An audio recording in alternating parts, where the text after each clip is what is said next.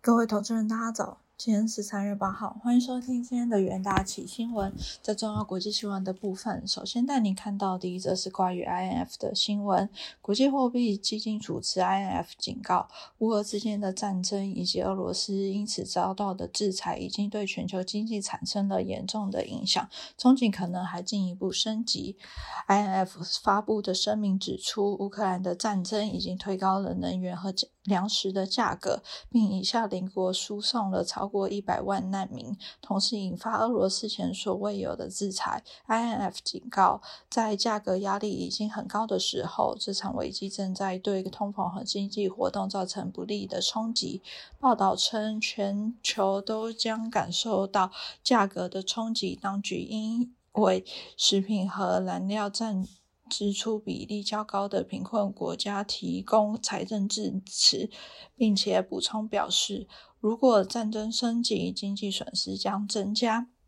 INF 表示，对俄制裁也将对全球经济和金融市场产生重大的影响，对其他国家造成严重益处的效益。各地央行需要密切关注国际价格上涨对本地通膨的传导作用，研究适当的应对价值。然而，现阶段很难准确评估融资需求，但很明显，乌克兰将面临巨大的恢复和重建成本。第二则新闻来看到乌俄战争的消息，在俄罗斯入侵乌克兰近两周之际。俄国总统普京表示，战争将持续到乌克兰接受他的要求为止。乌克兰必须非军事化，明确表态，他的目标是推翻乌克兰现任政府，凸显双方透过谈判化解分歧的希望渺茫。根据克里姆林宫的声明，普京在与土土耳其总统的通话中，说明俄国特别军事行动的进展，并重申特别军事行动的主要目标。联合国在上周日表示，自乌俄开战以来，逃离乌克兰的人数已经超过一百五十万人。虽然俄国几乎已投入地面部队所有的兵力，但由于后勤不足，导致俄军攻势放缓。不过，目前俄军仍未发挥炮兵、电子战、无人机及战机的战力。华府智库战争研究所表示，俄军在上周大多数时间并未发动新一波攻势，而乌军在北部城市哈尔科夫附近展开反击。ISW 的报告显示，俄军可能会在四十八小时内再度攻坚基辅、哈尔科夫、尼古拉耶夫。第三则新闻来看到石油的消息，自普丁入侵乌克兰以来，美国和欧盟一直不愿对俄罗斯的石油和天然气出口实施制裁，因为西方。盟国担心这可能会冲击到欧洲的能源供给，带来油价的暴涨。因此，在这次议题正式被搬到台面上，立刻带来的市场恐慌、避险需求以及。油价上升，分析师认为，如果西方国家禁止进口俄罗斯石油，国际原油价格可能会飙升至每桶一百五十美元。最新报道指出，虽然有些人仍让伊朗协力将补充急需的石油，但这一方面，在这一协议尚未完成，就算达到金额还是太小，无法弥补俄罗斯的供应中断。虽然真正的禁令尚未实施，但贸易商、炼油商、银行。保险公司及邮轮船主目前已经不愿再接受来自俄罗斯的产品，实际的中断已经在逐渐发生。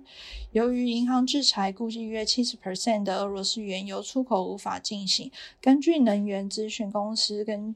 依据航运数据及对贸易商的采访估计，上周俄罗斯的原油合成品出口量下降了三分之一，达到每日约两百五十万桶。澳盛银行表示，认为一旦措施成真，可能影响每日约五百万桶的原油供应，这包含输油管道和海运在内。接下来看到国内的新闻，首先是国内行情的部分。台股七日跟随着美股、雅股重挫，台积电带头下杀，电金全指股全面跳水，指数狂泻近六百点，只比去年五月的最大跌点六百八十点记录。中场大跌三点一五 percent，收在一万七千一百七十八点六九点，失守年线。成交量报四千五百六十八亿元。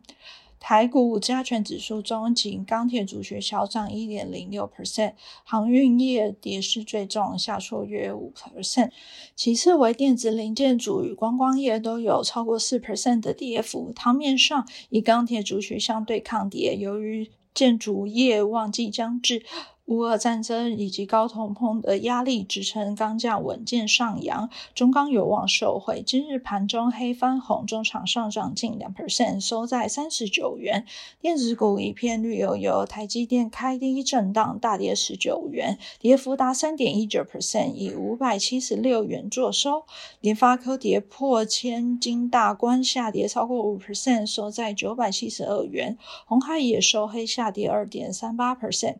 随着美国、欧盟禁止进口石油自俄国，引发石油供给恐慌，带动布兰特原油期货飙涨至一百四十美元，金价也飙破两千美元。资金寻求避风港，转至相关的 ETF。法人表示，乌俄冲突持续延烧，美国、欧盟也将对俄罗斯祭出新一波的经济制裁，加上通膨仍干扰全球的金融市场，也加重指数下探的压力。短期恐面临一万七点的保卫战。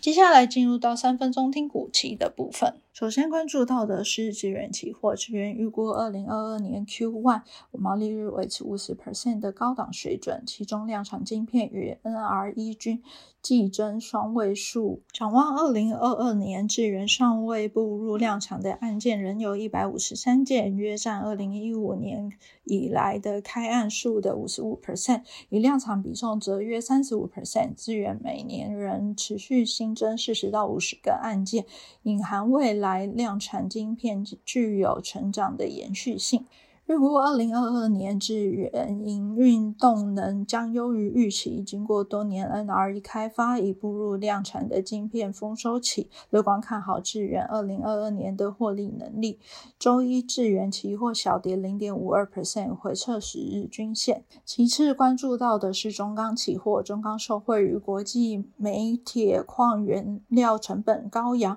无二交战钢配合热轧供料吃紧，引发欧洲热轧价格大涨，大陆热轧流通行情反弹上扬，及欧盟对大陆仅回建寄出反倾销中制裁措施等利多因素助攻，市场预估中钢预计三月十五日开出的四月和第二季内销盘价将全面看涨。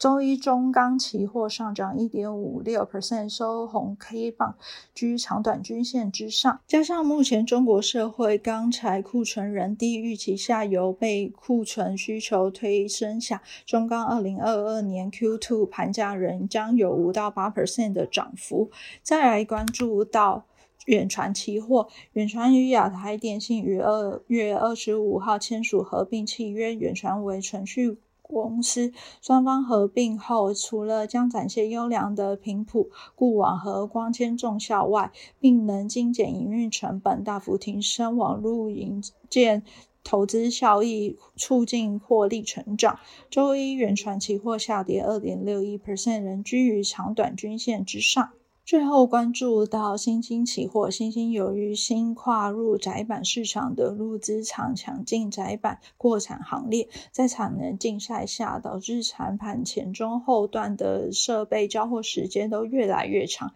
也因此。设备交货的阻碍越来越高，导致产能速度被拖延，获利可能不如先前预估的亮眼。周一台股大盘跟随着美股、雅股重挫，电金全指股全面跳水下，外资大买新兴股票现货近六千张，三大法人合计八千张。周一新兴期货跌停，跳空拉回季线整理。